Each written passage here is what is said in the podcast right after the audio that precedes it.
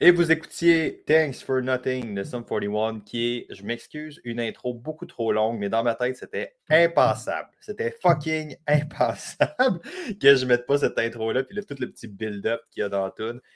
C'est du, bon vieux punk des années 2000. La tune est vraiment pas si profonde que ça, de genre, c'est juste un jeune adolescent frustré qui veut pas embarquer dans le modèle la société conventionnelle, mais I guess qu'on a tout été là au début des années 2000, en tout cas. Les... Puis c'est pas jamais parce que Sum 41 sont des écrivains phénoménaux. Ben, en fait, à ma connaissance, c'est juste le chanteur qui écrit. Mais euh, c'est vraiment pas une tune si deep que ça, mais bon Dieu que ça le fait, cette tune-là. Fait que Thanks for Nothing de Sum 41 qui ouvrait la tune aujourd'hui. Aujourd'hui, podcast. On sait l'été. J'enregistre ça, on est euh, presque au mois de juillet en ce moment. Fait que juste y aller plus soft, y aller plus vibe d'été. Je pense avoir un petit concept de podcast que j'ai déjà fait dans le passé qui, à ma connaissance, était un des podcasts que j'ai eu le plus de feedback euh, positif dessus. Fait que je vais essayer de surfer cette ride-là beaucoup, moins beaucoup plus informel, beaucoup plus chill. 5, en fait, c'est drôle parce que je m'étais fait une liste de 5, puis euh, je fais, je fais souvent ça quand je fais des podcasts, puis j'encourage d'ailleurs à faire ça si vous avez des parties genre plus créatives dans le cadre de votre travail ou quoi que ce soit, mais genre, je me fais un draft, puis après ça, je fais une dose d'activité physique aérobique quelconque, qui est, moi, j'ai un border collie, fait que si je ne vais pas courir ou si je ne vais pas marcher avec, on a un problème. Fait que souvent, je vais, ben, je pas un problème, mais je vais avoir un problème si mon chien n'a pas un haut niveau d'activité physique. Fait que je fais comme mon draft. J'avais sorti cinq tips pour cet été pour avoir plus de gains euh, ou cinq points de réflexion un peu plus concrets qui a absolument aucun lien entre les différents points pour la plupart. Après ça, je suis allé courir avec mon chien. Puis euh, là, je suis rendu à 8 ou 9. Fait que je ne sais pas combien il y en a total. J'ai une couple de petits points. Mais euh, appelons ça cinq plus ou moins tips pour, ou réflexions. Réflexion pour un maximum de gains cet été. Puis la, la première affaire que je pense qui va être vraiment, vraiment importante de dire, c'est de le ramener vraiment dans le contexte I guess, actuelle de la situation. Avec la plupart du monde l'été, c'est pas là que tu vas pousser ton gym dans le fond. Euh, la plupart du monde vont. Ben, ça, c'est- peut-être une thématique qui est plus grande en général, mais pour vrai, tu ne devrais jamais essayer de tout pousser dans le fond en général. là. Si tu as 10 priorités, tu n'as pas 10 priorités, ce que tu as, c'est 10 efforts éparpillés, là, essentiellement. Fait tu devrais tout le temps vraiment te demander c'est quoi la priorité de ta phase d'entraînement actuelle. C'est juste que si tu as un volume d'entraînement qui est plus élevé, ben, tu peux te permettre de chasser plusieurs affaires en même temps, mais c'est souvent pas ça qui va arriver l'été pour la plupart du monde. Le volume va diminuer, le monde va partir en vacances, euh, les enfants vont aller au camp de soccer, I guess, ou quoi que ce soit. Fait que ton énergie va être dispersée. Fait que la première affaire, c'est vraiment, vraiment de cibler clairement ce que tu veux. C'est quoi ta priorité numéro un, puis de te faire un 1, 2, 3. si tout est une priorité, bien absolument rien est une priorité. Pour la plupart du monde, la priorité actuelle des, des bro gyms en ce moment, avec euh, particulièrement de la chaleur, l'été, les maillots de bain, les piscines, whatever, qu'est-ce qui est votre genre de truc, ça va être de liner un peu, ça va être de courir. Fait que l'objectif va être un peu plus esthétique. tu sais. Puis, puis un challenge qu'on a vraiment, vraiment en perte de gras ou en cut, parce que c'est vraiment, vraiment un- une des choses qui change vraiment, vraiment beaucoup en termes de, de shape pure et net. Là. C'est même pas une question de santé. C'est genre, si tu vas avoir l'air plus musclé, soit le plus lean que tu peux être en étant bien, pour vrai, puis tu vas avoir beaucoup plus massif. Tu as des gars de 150 livres, puis on voit souvent ça avec. euh, je, je, je, je sais pas si c'est dans le monde de la course un peu, mais il y a Mathieu Blanchard, entre autres, qui est un de nos meilleurs coureurs au Québec. les le gars est tellement bon que, genre, les Français disent qu'il est français, puis les Québécois disent qu'il est québécois parce que les deux nationalités, genre. Fait que quand tu atteins un certain niveau comme ça, tu sais que tu es vraiment, vraiment bon. Puis ça m'a vraiment, vraiment fait rire parce qu'il y a une photo de Mathieu Blanchard qui, euh, qui est sortie récemment sur. euh, il y avait un 100 000 en fait, en fin de semaine. Puis euh, tu le vois qui est fucking massif, man. Puis on voit beaucoup ses liés. on voit qu'il est strié musculairement. Il y a des, des- épaules, il y a des bras, il a l'air musclé. Puis en vrai, tu aurais pris Mathieu Blanchard, qui est un de nos meilleurs coureurs de trail, tu l'aurais mis dans n'importe quelle compétition de bodybuilding. Il aurait l'air, il aurait l'air d'un beef jerky. Là. il aurait l'air tout petit, man. Là. Puis même, je dirais, dans pas mal n'importe quel gym traditionnel, tu rentres un Mathieu Blanchard dans ce gym-là, c'est un coureur d'ultra trail, maudite merde. C'est sûr qu'il ne pèse pas 250 livres de muscle. là. C'est pas très productif si tu as l'intention de courir 160 km de peser 250 livres, man. Fait que tu sais, il, il est tout petit, puis c'est ça son sport, tu sais. Mais il est tellement en ligne, puis il est tellement strié qu'il a l'air massif qui a l'air musclé. Puis ça, c'est une petite parenthèse qui est moins en lien avec ce que je voulais dire, mais ça, au niveau de l'esthétique, pour vrai, de liner un peu, ça fait vraiment, vraiment une différence. Tu as bien des gars qui pèsent 150, 160 livres, qui ont l'air plus impressionnants que des gars à 200, 250, juste à cause que justement, sont plus lignes, il y a plus de proportions, la masse musculaire ressort plus, euh, même s'ils ont un peu moins de muscle total. si tu mets côte à côte, ben là, tu vas te voir qu'il y a une sale différence, mais c'est bien rare que tu mets du monde côte à côte pour le plaisir. Fait que bref, premier point. La plupart du monde, ça pour dire, grosse parenthèse, comme d'habitude, il n'y a pas tant rapport. Mais bref. Euh, première affaire, pour dire. La première fois, c'est que la plupart du monde vont tomber en restriction, en restriction calorique. Le monde va couper un peu, vont coter un peu. C'est bien chill. Mais un, petit advice ou un, point qui est important de considérer lorsqu'on fait une restriction calorique ou une cote, c'est vraiment de considérer, j'appellerais ça la lourdeur mentale ou de la charge mentale de la restriction calorique. Dans le sens, c'est comment tu perçois que tu es restreint dans ton alimentation. Puis ça, c'est vraiment un terme que moi j'aime bien appeler, c'est la, diet fatigue ou la fatigue des diètes, qui est genre, à un moment donné, c'est dans déficit calorique pendant un certain temps, ça va commencer à peser, il va commencer à avoir une certaine lourdeur, qui est une des nombreuses, une des nombreuses raisons pour laquelle tu ne devrais pas être en perte de gras à l'année. Puis sincèrement, man, je pense que c'est quelque chose que j'ai dit relativement souvent, puis j'en profite pour leur dire, si tu perds du gras à l'année longue, la meilleure manière de ne pas perdre de gras, c'est d'être en diète à l'année longue. C'est la meilleure manière, même, de t'assurer que tu n'auras pas de résultats. Fait que bref, ça pour toi.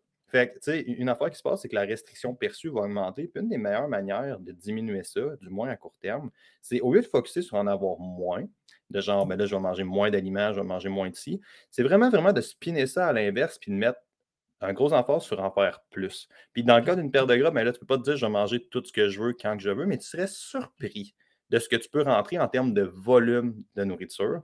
Puis ça, ça sert deux fonctions. La première, c'est si tu as l'impression que tu manges beaucoup de bouffe, ce qui devrait tout le temps être une cible, honnêtement, tu devrais manger le plus de calories possible, le plus d'aliments possible, pas nécessairement juste en termes de calories ou de protéines, mais vraiment en termes de volume d'aliments pour avoir un poids dans ton, système digestif, pour vraiment avoir une espèce de routine ancrée où est-ce que tu as beaucoup d'aliments, mais c'est possible de rentrer beaucoup d'aliments en rentrant pas tant de calories. Puis tu devrais toujours aspirer à ça où est-ce que tu as tellement des meals à rentrer, tu as tellement beaucoup de nourriture à rentrer que le fait de ne pas aller chercher ta poutine, c'est pas tant la fin du monde, puis tu n'as pas tendance à prendre des décisions émotionnelles à cause que tu as faim, mettons, ce qui est souvent quelque chose qui se passe où est-ce que le monde skip des repas, ben là, il leur manque, il leur manque peut-être un 400-500 calories par là. Puis les désir, ben là, il me manque juste peu mon dîner, fait que j'ai le temps d'aller chercher une poutine. Fait que là, ils arrivent, puis là, ils ont fucking faim parce qu'ils n'ont pas mangé. Fait que le samedi soir, ils se prennent une grande poutine au lieu d'une petite, qu'est-ce qu'ils prendraient normalement. Puis boum, ils viennent de rebosser leurs 500 calories juste dans le changement de format, tu sais. Puis, puis ça, à la base, c'est oui, tu as eu un, un excès de calories qui est arrivé le soir, mais c'est surtout le volume alimentaire n'est pas réparti. Si tu as des meals, tu as des apports qui sont relativement stables, puis tu as une assiette, puis là, je vais mettre ça vraiment, vraiment super vanille, puis super textbook. C'est même pas tant une approche que je recommande, sincèrement, mais juste pour l'exemple, je pense que ça va le faire, puis ça va quand même illustrer mon point. Admettons que tu te lèves le matin, tu as deux tasses de fruits à manger, le monde c'est beaucoup de calories. Deux tasses de, fraises, mon homme, c'est beaucoup de bouffe. C'est sincèrement beaucoup de bouffe, puis c'est pas tant que ça des calories. Je pense que c'est en bas de 100 calories. Même à faire deux tasses de bleuet, c'est en bas de 100 calories. Puis fais-moi confiance, mon homme, ça fait du bleuet en maudite merde. deux tasses de bleuet. Mais le point étant, t'as pas beaucoup de calories, puis t'as beaucoup de volume alimentaire dans ton corps, right? Fait que n'as pas tendance à avoir tant faim ou à prendre des carbs qui sont peut-être plus émotionnels à cause que tu as envie de manger mûr. Tu sais. Fait que ça, c'est une chose quand même importante. Même affaire, by the way, au niveau du melon d'eau. Mais gardons ça vraiment simple. Mettons, tu as tes œufs ou tu as une portion de viande quelconque, là, juste pour garder l'exemple simple. Tu as une portion de viande quelque part dans ton assiette, puis fucking deux tasses de fruits.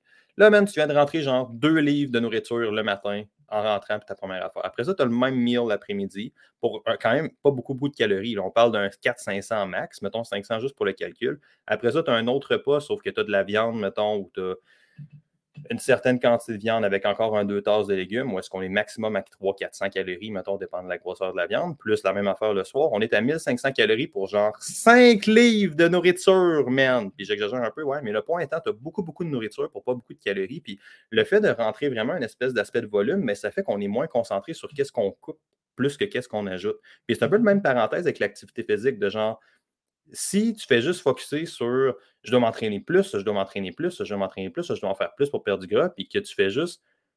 Tu sais, il y a manière de limiter ça, mais en vraiment, vraiment clair, en juste passant plus de temps avec ta marche avec ton chien, plus que passer du temps au gym. Fait que, au lieu de retirer quelque chose, mettons de l'énergie ou du temps que tu mets dans ton que tu mettrais sur des hobbies l'été, mais ben, tu le mets dans une activité estivale que tu passes avec ton chien ou avec ta famille ou avec de quoi. Fait tu vraiment d'avoir un emphase où est-ce qu'on ajoute plus qu'on retire, souvent ça permet de limiter cette fameuse-là restriction perçue. Puis au niveau alimentaire, l'exemple est particulièrement flagrant. Mais je pense que de vraiment focuser sur plus souvent, ça permet de rester un peu plus accroché, puis particulièrement en alimentation. Le monde a l'impression qu'ils doivent manger le moins possible, c'est le contraire. Tu devrais manger le plus possible d'aliments.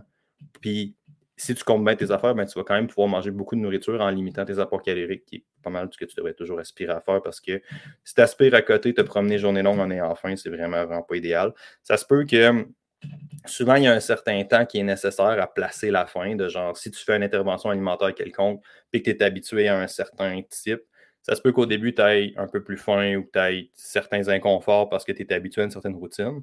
Mais après un certain temps, pour vrai, tu devrais vraiment, vraiment limiter la transition. Puis tu devrais vraiment, vraiment juste le. Ben, pas limiter la transition, mais après un certain temps, ça devrait vraiment, vraiment se replacer. Fait que juste focuser sur en faire plus et non moins, c'est la même affaire potentiellement, mais des fois, ça, change vraiment beaucoup d'affaires en termes de restrictions perçues. Deuxième point, qui je vais essayer d'être plus court parce que je suis en ai 8 et que je passe 10 minutes sur chaque point, on n'est pas sorti du site. le deuxième point qui, je pense, est quand même vraiment, vraiment important aussi, c'est la plupart du monde s'entraîne dans un 8 à 12 reps ou mettons même peut-être plus 10 à 12 reps.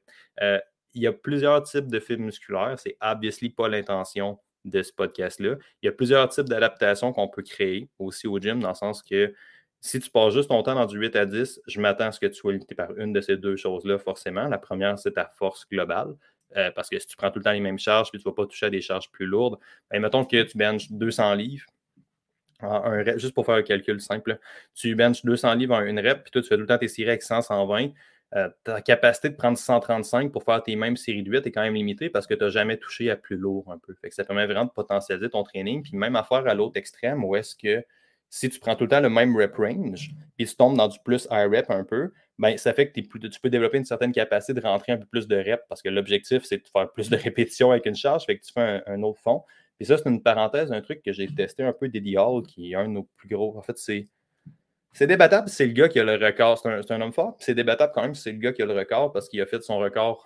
Il a, lui, a fait un record en compétition de deadlift de, qui était 1000 livres, je pense. Puis ça y a été volé par Thor dans Game of Thrones, justement, de Mountain, euh, qui, euh, qui l'a fait. Il l'a fait genre chez eux, dans son sol. Il a amené des juges, mais ça reste quand même pas tant, genre, dans un environnement de compétition. Fait que bref, Eddie Hall est à mon sens, celui qui a encore le record mondial de deadlift, même si Thor a fait plus lourd sur vidéo, pour amener les athlètes de force en compétition, il y a une sale différence, mon homme, en ce que tu fais chez vous dans ton gym quand tu es prêt à y aller, puis ce que tu veux, puis ce que tu peux vraiment, vraiment faire sur un plateau de compétition. Il y en a que ça va, avoir un impact très positif sur leur performance, euh, d'être dans un environnement plus stressant, d'être moins dans leurs affaires. Mais il y a bien du monde qui ça les fait cracher aussi. Fait même si Thor a volé le record de deadlift, moi, j'aurais des petits. Ça n'a pas été fait dans un setting de compétition, mettons. Fait que disons-les comme ça. Fait bref, ça pour dire. Une des, une des, techniques de dial que j'ai pogné puis j'ai testé un peu qui est vraiment cool. Puis je vous invite vraiment à juste tester ça. Si vous jouez tout le temps un peu plus dans un rep range qui est comparable, ce qui n'est pas une bonne chose, mais admettons que vous êtes dans cette situation-là, puis vous faites tout le temps vos reps à peu près dans les mêmes affaires, faites juste du 8 à 10 partout, Première affaire, faites plus ça. variez vos répétitions. Vous n'êtes pas obligé de les varier dans un programme même. Vous pouvez les varier dans différentes phases d'entraînement. Genre, tu fais un workout, tu vas être plus à rep, après ça, tu changes de programme, c'est plus du rep ou des affaires de même. Mais tu ne devrais pas tout le temps jouer dans un seul rep range. Ça, c'est quand même important.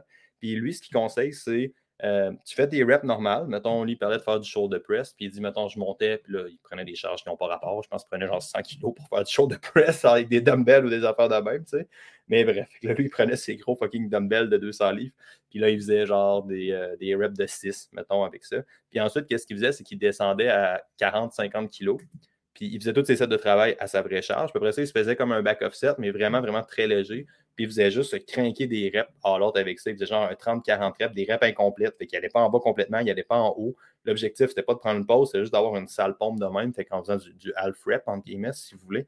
Puis je pense que ça, c'était vraiment une idée intéressante parce que ça permet d'aller chercher justement une zone que la plupart du monde ne sont pas habitués.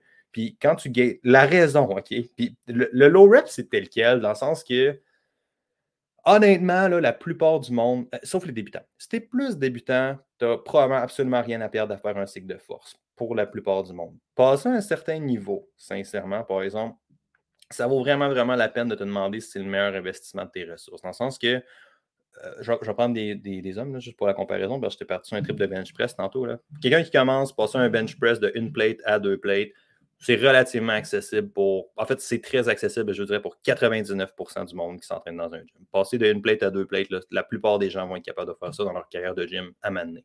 Moi, un goal que j'essaie d'aller chercher mes hommes, c'est de chercher capable de bencher 4 à 6 reps, des séries de 4 à 6 avec 2,25. À partir de ce moment-là, j'estime que tu as un descend fond de force en poussée frontale pour qu'on puisse commencer à spécialiser un petit peu.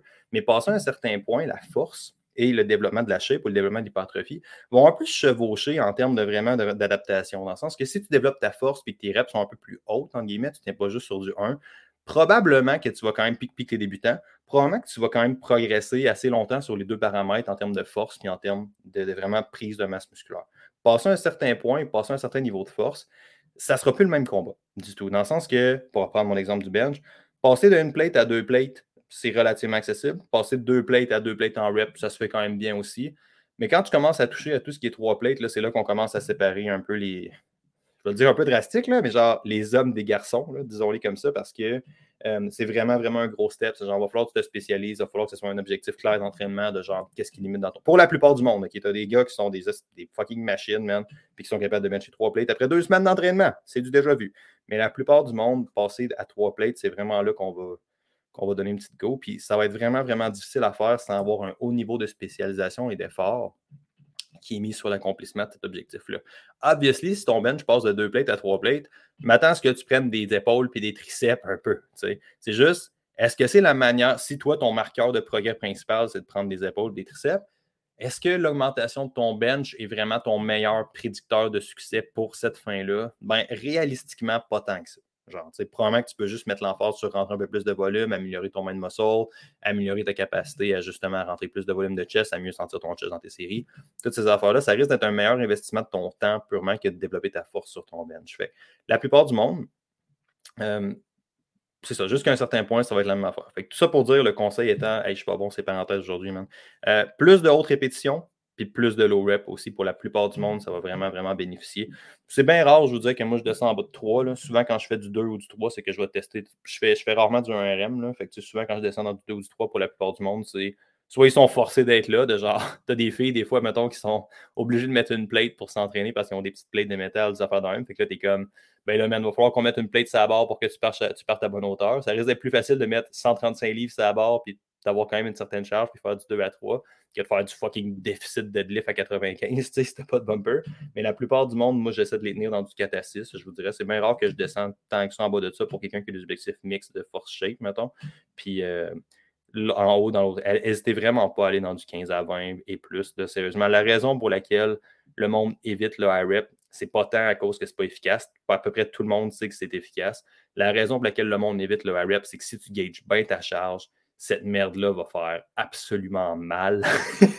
puis ça va être vraiment, vraiment inconfortable, mais il y a des gains à y avoir en termes de high rep. Puis au minimum, pour potentialiser tes autres phases d'entraînement, au minimum, le fait d'aller toucher du, rep un peu plus lourd, ben, ça va te permettre de potentialiser ton 8 à 10, qui est pas mal le pain et le beurre de l'hypertrophie, entre guillemets. C'est là que la plupart de ton travail devrait être rentré. Là. Mais ça va te permettre de potentialiser ton, tes autres séries de travail pour faire que justement, tu es capable de rentrer un peu plus de job, fait que tu vas être capable de rentrer plus de, chat de, de rep à série donnée ou à charge donnée. un petit conseil aussi de Dan John, point 3. Point 3. On est parti, on continue, on continue. Point, point 3, qui vient d'un entraîneur qui s'appelle Dan John, qui assez whack. Moi, c'est un gars que j'aime bien dans le sens qu'il plug beaucoup de concepts de philosophie d'entraînement. Je ne sais pas à quel point je vous recommanderais d'aller voir ses affaires parce que philosophie et entraînement, c'est des trucs qui, des fois, sont, sont, durs à lier. Là. Fait le lien, des fois, est un peu pointeux, là, sincèrement. Mais euh, moi, j'aime bien Dan John, qui est un coach. Puis une des citations que Dan John a, c'est si c'est important, fais-le chaque jour. Puis je pense que ça, c'est quelque chose qui apprend pas juste dans la sphère d'entraînement, mais vraiment, vraiment dans la sphère plus d'alimentation, dans le sens que, tu sais, si es limité par ta mobilité de cheville, de hanche, de whatever, fais un petit 5 minutes à chaque jour, bro, ça va tout changer. Si tu sais que c'est important de manger des légumes, ce que tu te doutes probablement, right? Mange à chaque jour, man. Si tu sais que boire de l'eau, tu as de la misère avec ta quantité d'eau, puis toi, ben, en fait, c'est mon cas. moi, ça fluctue vraiment, vraiment beaucoup. Là. Si tu sais que c'est dur pour toi, ben, assure-toi qu'à chaque jour, tu traques ton eau. Tu n'as pas besoin d'être sa grosse diète, tu n'as pas besoin d'être crevé au gym à chaque jour, mais des petits marqueurs de succès de même que tu fais à chaque jour, sincèrement, là, ça va vraiment, vraiment loin. Puis on va juste le garder court. On va juste le garder court, celui-là, parce qu'on est bon et concentré. Fait que si c'est important, fais-le chaque jour. Euh, l'autre affaire, un petit cue rapide un peu qui va aller dans cette thématique-là. Il y a bien du monde qui ont de la misère avec leur depth de squat. Euh, c'est un débat un peu, là, si tu devrais aspirer à faire squatter tout le monde à cette grass ou de manière naturelle ou artificielle, de genre tout le monde devrait être capable de squatter comme un bébé.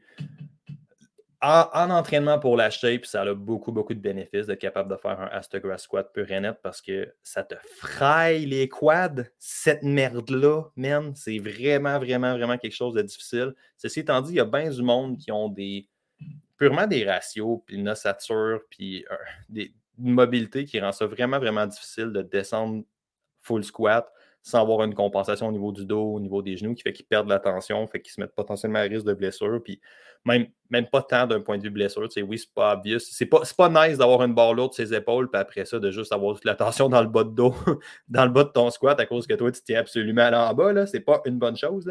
Mais tu sais, même d'un point de vue purement entraînement, si tu t'entraînes, mais tu veux maximiser la tension sur le muscle à chaque instant précis. Fait que si le fait d'aller en bas, la tension, elle chiffre dans ton dos, elle chiffre dans tes genoux, puis puis dans tes quadriceps c'est pas ça le but d'aller au gym, man. Fait que l'aspect naturel, moi, je dirais, peut-être que ça se fait. Peut-être que si tu passes ta fucking vie, man, à tout t'étirer, puis à faire ta mobilité, puis à faire du yoga fucking 8 fois par jour, peut-être qu'à un moment donné, tu vas avoir le contrôle pour descendre. Il y a bien du monde que même à ça, je suis quand même sceptique qu'il y un jour vont le réaliser, pour vrai. Mais tu sais, Peut-être que tu passes bien du temps, puis tu vas réussir à avoir un Astograss squat, mais c'est-tu vraiment le meilleur investissement de ton temps pour la plupart du monde? Fait que, ça serait vraiment, vraiment là-dedans. Il y a une manière de limiter relativement, relativement facilement, de genre, tu prends des hautes fucking wedges, puis là, tu t'assois, puis tu t'assures que la personne, ou, des souliers altéraux, ou quoi que ce soit qui permet de soulever la cheville, puis tu prends des hautes wedges, puis là, tu t'assures que l'angle est comme placé artificiellement parce que tu surlèves le talon, ce qui permet au genou d'aller un petit peu plus loin en avant. Que ça va mettre contourner différentes affaires. Fait que, sans aller t'asseoir à grass, tu as quand même un haut niveau de sollicitation du quadriceps. Mais des petits cues là-dessus, c'était moins bon. Celui-là, c'était plus long. Fait que bref, disons, gardons-le comme ça, le Astera Squat est un outil vraiment, vraiment intéressant pour l'hypertrophie. La plupart du monde sont dans des positions logistiques où est-ce que ça va être vraiment, vraiment difficile, potentiellement pas la meilleure utilisation de ton temps à faire de développer tant que ça, ce point-là aussi. Mais une manière simple, gardons-les comme ça, d'améliorer ta depth au squat, pour vrai, des bons vieux gobelets de squat. Tu pognes un dumbbell, tu le pognes par le dessous, tu pognes par la plaque, genre, d'un côté, dépendant de comment tu vois ça, tu lèves tes coudes, et tu fais juste, juste focuser à descendre bas. Puis dans le fond, ce qui va se passer, c'est que le squat, le, dumbbell, il va te contrebalancer parce qu'il est en avant de toi. Fait que ça va être plus facile de descendre un peu plus bas. Puis ça te permet vraiment d'aller chercher cette amplitude-là, d'habituer ton corps à aller plus bas un peu. Puis d'utiliser les wedges, pour vrai, là, ça règle bien des problèmes, comme j'ai fait dans toute mon intro. Ça fait des petits miracles, ça adepte, des gobelets squat des fois. Puis une autre affaire aussi qui aide, c'est de focuser sur faire des lunges le plus bas possible en contrôle. Fait que, mettons, tu relèves ton pied en avant ou ton pied en arrière, ça se fait aussi, on appelle ça un gobelet, squat. Là. Tu relèves un de tes pieds, puis tu focuses vraiment sur aller chercher une amplitude supplémentaire par rapport à ce que tu ferais sur une lunge normale au sol. C'est ça le concept d'ailleurs. By the way, là, ne soyez pas ce gars-là, man. C'est genre le gars qui surélève son pied pour faire une fente, puis qui va à la même tabarnak de hauteur que s'il serait à terre. L'intérêt de surélever ton pied en avant, c'est d'aller plus bas. C'est ça l'idée d'augmenter l'amplitude. Fait que si toi, tu fais une fente, puis tu fais la même hauteur que tu fais d'habitude, tu n'as absolument rien compris à quoi ton exercice sert. Garde ton pied à terre, puis fais-le au sol. Ça va pas mal moins de faire chier parce que ça ne sert à rien de surélever ton pied, puis de vouloir augmenter l'amplitude si tu ne te sers pas de cette petite augmentation d'amplitude. Fait que ça, c'est juste une parenthèse, mais je dis ça que ça venait du cœur. Mais ça, c'est quand même vraiment, vraiment important pour vrai. C'est quoi l'intention de l'exercice, man? All right, fine. On surélève le pied. Donc, on surélève le pied réalistiquement pour augmenter de l'amplitude. Mais ben, pourquoi est-ce que tu vas à la même fucking amplitude que si tu au sol? Fait que tu as des petites questions à se poser qui peuvent vraiment, vraiment aider. Un autre petit cue, je pense que ça, c'est 6 ou 7. Un autre petit cue concernant le chin-up bench press, un ratio de force que j'aime bien, sérieux. Puis je ne sais pas à quel point ça vient du ratio, mais je pense pour la plupart des gars, même des filles, euh, pour la plupart des gars, c'est un objectif qui est vraiment, vraiment nice à aller chercher, qui est quelque chose qui était vraiment, vraiment à mode dans le temps, qui est plus tant, qui est encore quelque chose que moi j'aime bien pour vrai, par exemple, c'est les weighted chin-up. Euh, je pense que c'est vraiment un super bon exercice. Il y a de quoi de sain et de tribal à juste t'attacher du poids après toi et te tirer après le bord. Là. Genre ça, je trouve ça vraiment, vraiment bête comme exercice. c'est pas le fun à faire. Puis un, petit ratio que moi j'aime bien travailler, c'est euh, ton weighted chin-up en 1 RM, fait que prise supination devrait équivaloir roughly à ton 1 RM de bench press. Fait que si tu benches 300 livres, tu devrais être capable de faire ton poids plus ce que tu as besoin pour que ça fasse 300 livres. Fait que moi, un matin, je pesais 183 livres, je pense. Fait que puis mon bench press est de 300, ben, j'ai besoin de m'attacher 117 livres en charge pour avoir roughly le même ratio. Pour la plupart du monde, ça va pas mal équivaloir à faire genre. Puis pour ça, c'est peut-être pas une question de ratio, mais c'est plus un, objectif de force qui est quand même nice à atteindre à un moment donné. C'est euh, un, RM chin-up, ton poids corporel plus 50% de ton poids corporel en excédentaire. Fait que si tu pèses 100 livres, mais d'avoir 50 livres qui est accroché à ta taille, ça serait vraiment, vraiment fou. Si tu pèses 150 livres, mais d'avoir un peu plus que deux plates, mettons. Ça, ça peut vraiment, vraiment aider. En fait, je ne sais pas à quel point ça peut aider, mais c'est un objectif qui est vraiment, vraiment nice à aller chercher. Sachez que, ça, sachez, excusez-moi, sachez que 50 livres, euh, c'est vraiment pas 50 livres, mais 50% de ton bodyweight, c'est un sale objectif. C'est vraiment, vraiment élite comme type de force. Mais un 30 à 40% de ton bodyweight, là, c'est vraiment, vraiment bon en chin-up. Puis, particulièrement pour les gars, euh, il y a une grosse partie du V-taper qui vient du dos, qui vient des biceps, qui vient des épaules. Le, weighted chin-up est vraiment une excellente alternative pour ça parce que ça vient chercher tous ces trucs-là en force un peu plus. Puis, juste essayez-le, vous allez voir, ça fesse vraiment différent d'un lat pull-down ou d'un seated row ça, c'est mon point. Weighted chin-up, bench press, roughly 1 RM, la même affaire en termes de charge. Puis le chin-up, on le compte juste en ajoutant une charge. Avec une belt, en faisant ces charges-là, tu ne peux pas la tenir entre tes jambes. tu peux faire un weighted chin-up en mettant le poids entre tes jambes ou en le mettant genre en le tenant avec tes chevilles ou en le tenant avec ton pied. Euh, mais je te garantis que tu ne tiendras pas 110 livres en pointant tes chevilles vers le haut, en pointant tes orteils vers le haut. Ça va te prendre des très, très bons pieds si tu es capable de faire ça. Euh, pour, le ramener, un peu aussi sur la thématique d'été, qui va être mon dernier point parce que je suis en train de flyer un peu. Il m'en reste un, mais je ne me rappelle plus ce que j'ai écrit ou ce que j'ai voulu écrire. mais euh, une chose qui va vraiment, vraiment être importante, c'est l'été pour vrai, là, puis même en entraînement en général. Mais l'été, une ou deux body parts maximum prioritaire. Arrêtez d'essayer de tout faire. Il n'y a rien de mal. L'entraînement, développer des acquis en masse musculaire ou en shape ou en force, c'est vraiment, vraiment difficile, dans le sens que c'est quand même difficile de développer et de progresser. C'est quelque chose d'un processus qui se fait sur relativement une longue période. Maintenir des acquis, c'est 100% différent, c'est pas mal plus facile, pas mal plus accessible. Fait il n'y a aucun problème à mettre certaines body parts en maintien ou en hold à juste 3-4 séries par semaine, peut-être un peu plus dépendant de ce que tu peux faire, dont une série à l'échec musculaire. Vraiment, la série à l'échec musculaire est quand même importante. Puis tu fais, mettons, 3 7 Mettons, moi, mes jambes sont vraiment, vraiment pas prioritaires en ce moment. Là. Je pourrais probablement maintenir j'oserais dire pas mal toute ma masse musculaire dans mes jambes, peut-être même en développer un peu avec quatre séries de leg extension par semaine. Si ma dernière série est all out à fond la barre. Si tu as ça, ça va, si tu as une série à l'échec par semaine, ça va probablement se maintenir super bien. Si tu en fais plus, ça va probablement être plus soft un peu aussi.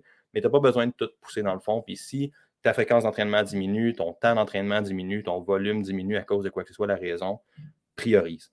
Priorise et pas peur de mettre des choses sur hold. C'est quoi la priorité actuelle? Comment on s'enligne, puis après ça, on Fait que, fin de ce podcast-là. Euh, si jamais vous avez aimé le podcast, n'hésitez pas à vous rendre sur les fameux emails. Je mets beaucoup d'amour, beaucoup de temps sur les emails pour m'assurer de donner vraiment, vraiment le meilleur contenu possible. Si vous avez aimé le podcast, c'est sûr que vous allez aimer l'email. Puis je vous laisse avec la fin de la tune avec 5. Ah, je vais peut-être faire un petit recap. On va faire un petit recap sur les points. Le premier, c'est tout le temps essayer, essayer lorsque possible, essayer de faire plus et non de faire moins. Pour vrai, l'effet sur le mental est vraiment, vraiment pas le même. Euh, plus de low rep, plus de high rep, pour la plupart du monde, ça va être très, très, très bénéfique. Si c'est important, fais-le à chaque jour. Euh, des goblet squats pour améliorer ta depth de squat puis des wedges, ça fait vraiment, vraiment des petits miracles. Un back offset à la ideal sous forme de high rep, ça brûle. de half rep. C'est comme pas tant un back offset, parce qu'un back offset, c'est le même exercice normalement ou la même série. Mais tu sais, c'est comme un, genre de back offset, mais avec des reps à moitié. Genre. Ça, ça fait brûler. Ça peut vraiment être une bonne manière de toucher à des reps et de faire un bon petit finisher. Euh, un objectif peut être vraiment intéressant pour la plupart du monde d'être capable de faire ton, ton max 1RM bench press en weighted chin-up. Euh, puis euh, une à deux priorités max par body part pour l'été par personne. Ça va être bien en masse de bien cibler ses priorités. Je vous laisse avec la fin de la tune. On se reparle bientôt tout le monde.